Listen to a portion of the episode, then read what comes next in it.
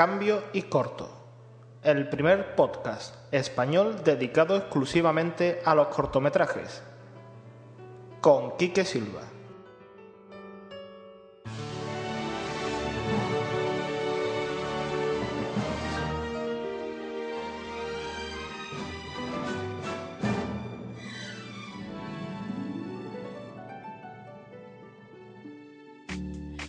Scared and somewhat unprepared. You think the stars will align in their own time, but I don't care. Bienvenidos al episodio 2 de Cambio y Corto, el podcast dedicado al mundo del cortometraje. Tras unas merecidas vacaciones, en las que he estado por tierras del Conde Drácula, eh, vuelvo a la carga con este segundo episodio con la revisión de tres nuevos cortometrajes. Pero antes de comenzar, me gustaría dar las gracias en primer lugar a todos los que os habéis descargado el primer episodio y en segundo lugar especialmente a Joaquín García, eh, podcaster del podcast Droidcast y lo podéis leer en blogs como Diario de Pensador o For Android y también a Dan Defensor, anteriormente en el podcast Llámame Romario y ahora en Teleadictos, por ser eh, los primeros que han dejado sus comentarios en el post del primer episodio, dando sus opiniones de los cortometrajes comentados. Eh, en el comentario de Joaquín García, también él comentaba que echaba algo de menos un poco de humor y que quedaba demasiado serio, así que intentaré ser un poco menos serio en este segundo episodio, aunque por un lado es difícil ser gracioso cuando uno graba el podcast solo, con grandes excepciones, como el mismísimo señor Dan Defensor, y por otro lado no siempre se prestarán los cortometrajes a hacer humor acerca de ellos, pero prometo que lo intentaré.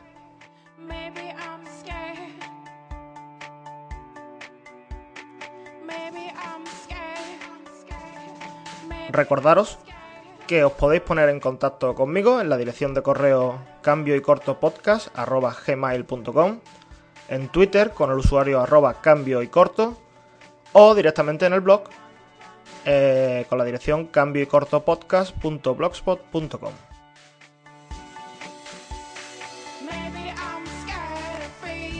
Antes de entrar en materia, eh, vuelvo a nombrar al señor Joaquín García para darle las gracias por la promo que se ha currado para este podcast y que espero que pronto empiece a sonar en otros podcasts para hacer este cambio y corto un podcast un poco más, más visible.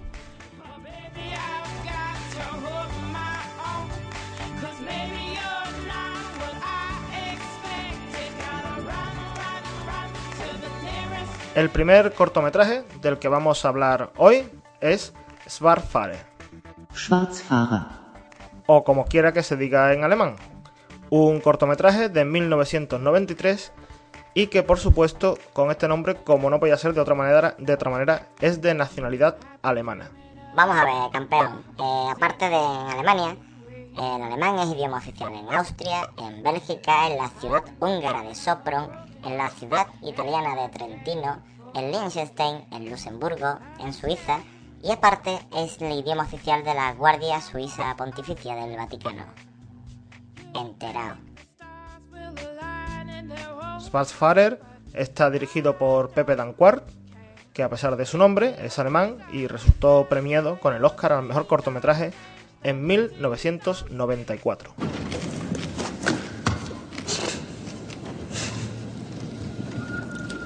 Sie Flegel, warum setzen Sie sich nicht woanders hin? Es gibt doch genug Plätze hier.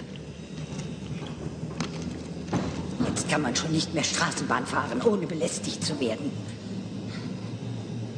Wer von unseren Steuern profitiert, könnte sich wenigstens anständig benehmen.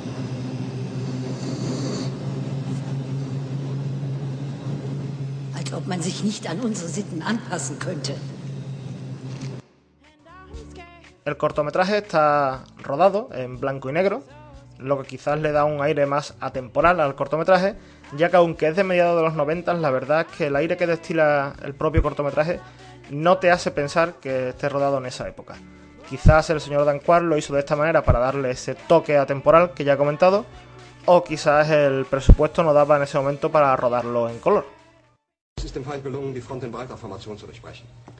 Hola, soy Pepe Danquart y la razón por la que lo hice en blanco y negro es que simplemente me dieron mil euros para hacer el corto y digo, coño, ¿por qué lo voy a hacer en color si lo hago en blanco y negro y me quedo 500 pavos para mí?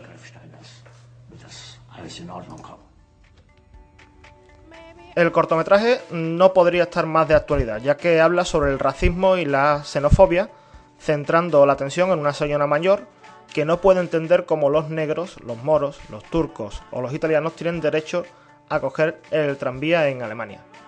La mujer se lleva todo el cortometraje despotricando sobre todo aquel que no sea alemán y vemos como el resto del pasaje del tranvía reacciona ante ello, viendo una clara diferenciación entre lo que puede estar pensando la gente más joven y la gente más mayor.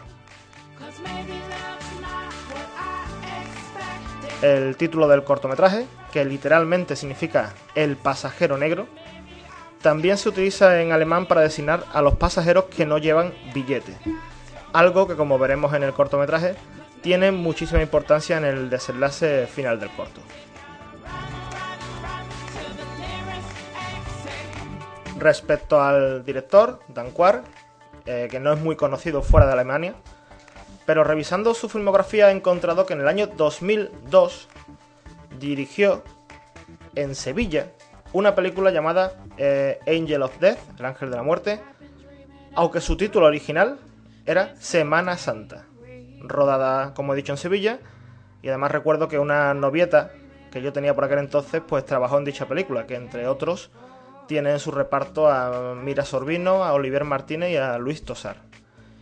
Eh, esta película, la verdad, que por lo que he estado leyendo, puede ser una película digna del podcast de pelotas como puedas, ya que narra la investigación de unos crímenes que acontecen durante la Semana Santa, entre los que destaca el asesinato de dos gemelos con una espada de torero. Lo dicho, señores de, de pelotas como puedas, esta película promete bastante.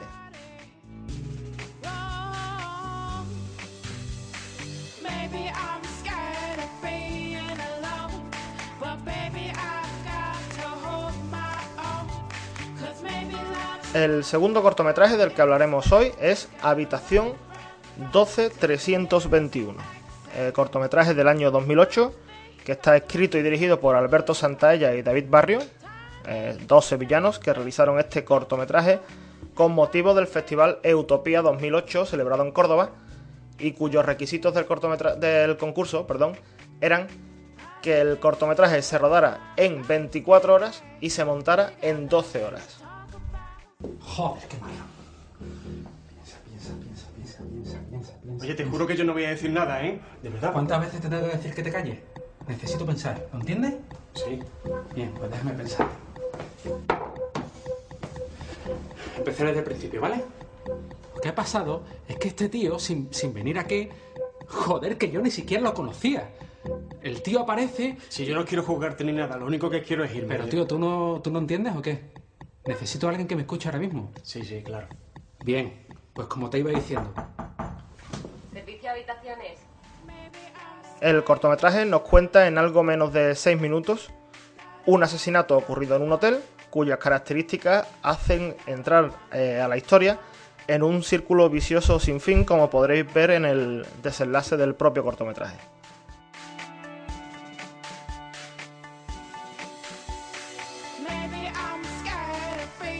Está protagonizado por David Martín y Pedro Aceituno. Y este último, aparte de hacer sus pinitos en el mundo del cortometraje, no solo con este, Habitación 12321, pues además es compañero mío de, de trabajo.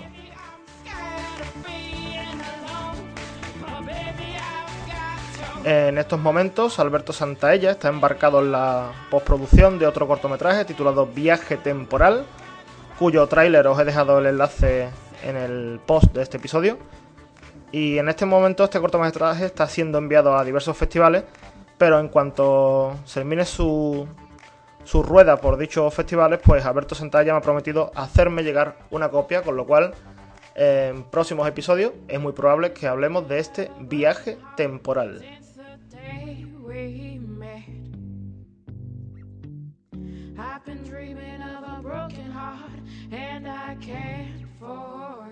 Y para terminar este segundo episodio, vamos con el tercer cortometraje, que quizás es el que personalmente más me gusta de los tres, entre otras cosas porque se nota que detrás de este corto hay bastante pasta y que como comentaré en su momento muy pronto todos vamos a saber algo de él. A perversion of nature. A man, if you could even call him that, whom God himself has turned his back upon. The limbless man! Will you look at that? Look at him.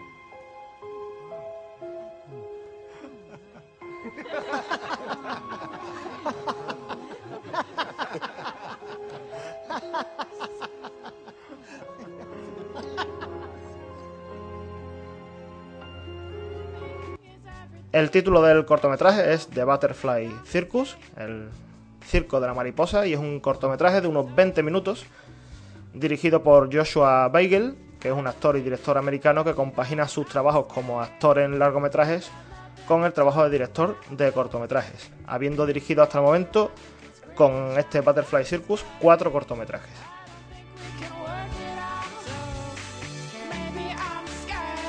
El corto que nos ocupa resultó ganador del premio en el festival online que organiza la web www.thedoorpost.com, cuyo enlace también voy a dejarlo en el post del episodio, y que es un festival cuyos cortometrajes son de una extremada calidad y cuya característica es ser un festival donde los cortometrajes deben de tratar de alguna virtud humana del tipo sacrificio, inspiración o esperanza. Y es que de eso va precisamente Butterfly Circus, que nos cuenta una historia de sacrificio y esperanza situada en los años de la depresión americana, centrando la atención en un circo ambulante.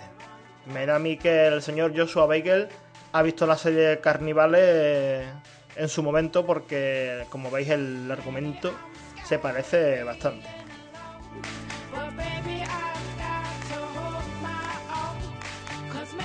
El circo de la historia está dirigido por el señor Méndez, que está interpretado por Eduardo Verastegui, que es un actor, cantante y modelo mexicano, y que entre otras cosas eh, ha participado en varios episodios de CSI Miami y Embrujadas. Pero el gran protagonista del cortometraje es Nick Bujicic, al que muchos de vosotros conoceréis por sus vídeos motivacionales que andan por la red. Y para que esté un poco despistado, pues Nick eh, es un chico americano que nació sin tres de sus extremidades, le faltan los dos brazos y la pierna derecha, y en la pierna izquierda solamente presenta un par de deditos que le salen de- del muslo. Y apoyándose en Bujicic, eh, The Butterfly Circus nos cuenta una historia de superación que está rodada con una tremenda exquisitez y aunque cae en lo fácil que puede ser conmover al espectador teniendo al señor Bujicic en el reparto, el mensaje del cortometraje la verdad es que cala bastante hondo y hace que, este cortometraje sea una pieza audiovisual indispensable para, para todo el mundo.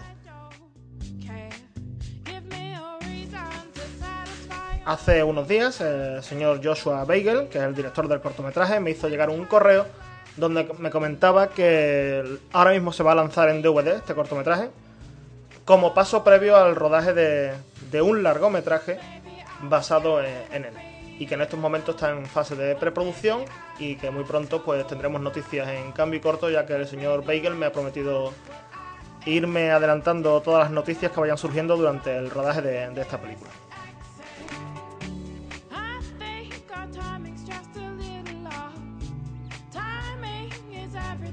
Ya solo queda despedirse, esperando que os guste alguno de los cortos que como sabéis eh, los podéis encontrar en el post de- del episodio, en el blog cambioycortopodcast.blogspot.com y también espero que a todos aquellos que demandaban algo de humor en el podcast, este le haya parecido al menos un poco menos serio que el primer episodio y como siempre os digo, recordad que un corto es siempre una buena idea.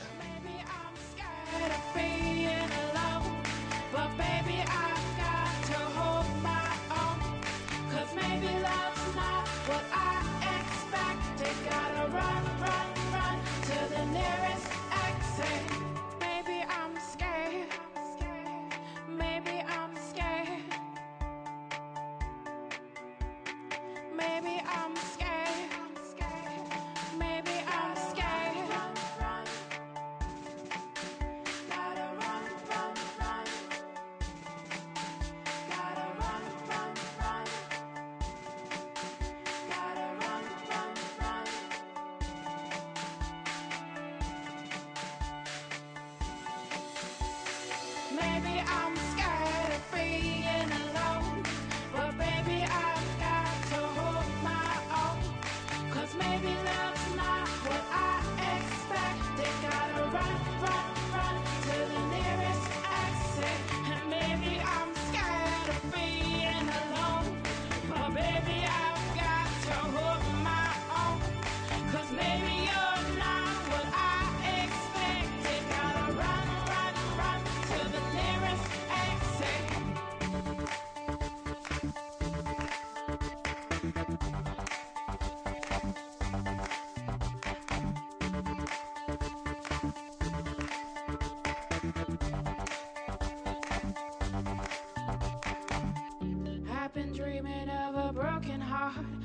the day we met.